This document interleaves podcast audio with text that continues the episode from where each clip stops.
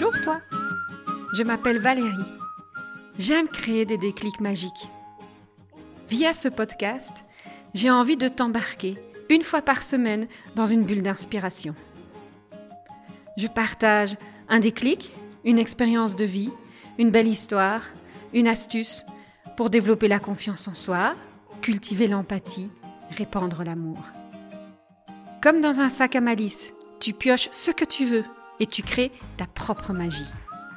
J'ai juste l'envie de t'emmener dans mon univers pour te donner des ailes. Un épisode, comme un shot de caféine. Un petit boost qui pousse à la réflexion et qui sait, te donnera l'audace de faire le premier pas. Rendez-vous chaque semaine pour une dose de bonne humeur, une graine de malice qui te permettra, je l'espère, d'arriver à la meilleure version de toi. Alors, on s'aime? Le 31 mai, c'est la journée mondiale sans tabac. Une occasion pour moi de me questionner sur mes addictions. Conscientes, c'est plus facile, ou inconscientes. Ça peut être des addictions physiques, telles que le sucre, le café. Celui-là, j'en ai beaucoup abusé. L'alcool. Ça peut être aussi dans les relations, dans le sport ou à aujourd'hui les réseaux sociaux. Personnellement, j'en ai eu quelques-unes, j'en ai encore certainement. J'étais en addiction par rapport au café et ça m'a pas été si facile que ça de m'en détacher.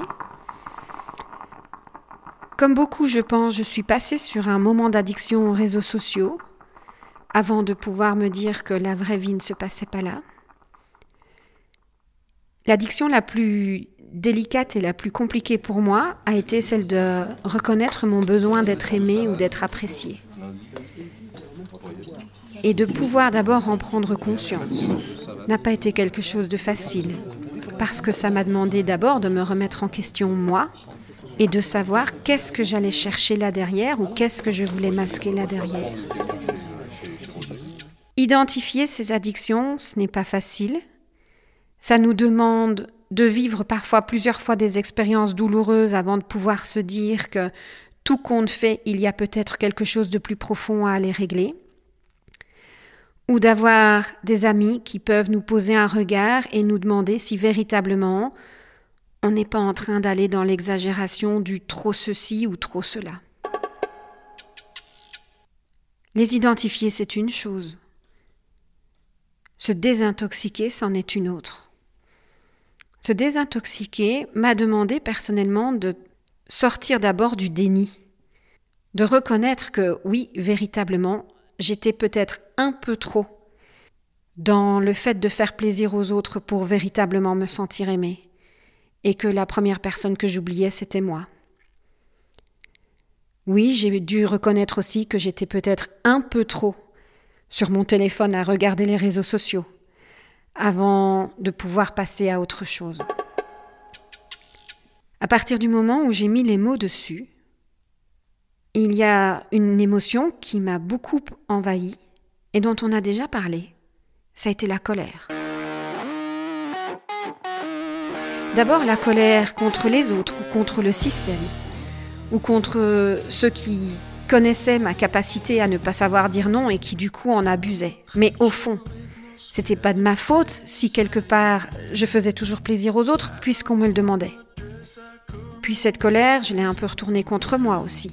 Pourquoi j'ai besoin d'être aimé Pourquoi j'ai besoin d'être apprécié Qu'est-ce qui fait que c'est au travers du regard de l'autre que je vais rechercher cette reconnaissance? Et pourquoi je ne peux pas m'aimer moi d'abord? De ce constat, accueillir la tristesse, potentiellement toucher le désespoir.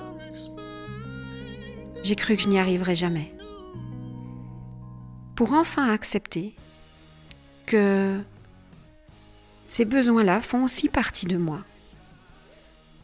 Que quelque part, je peux les nourrir de différentes façons. Pas juste au travers de l'addiction, mais aussi autrement Et donc de commencer à expérimenter des alternatives, trouver des solutions.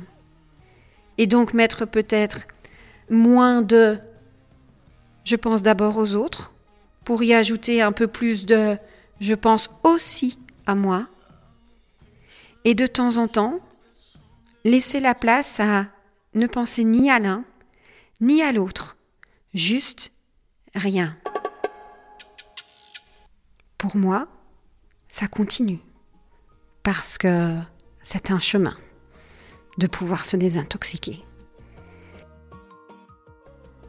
Alors, simplement, se poser, observer et se demander où sont mes addictions à moi et lesquelles je choisis de garder et lesquelles j'emmène sur le chemin de la désintoxication. je sais qu'aussi, je peux compter sur vous pour m'y aider.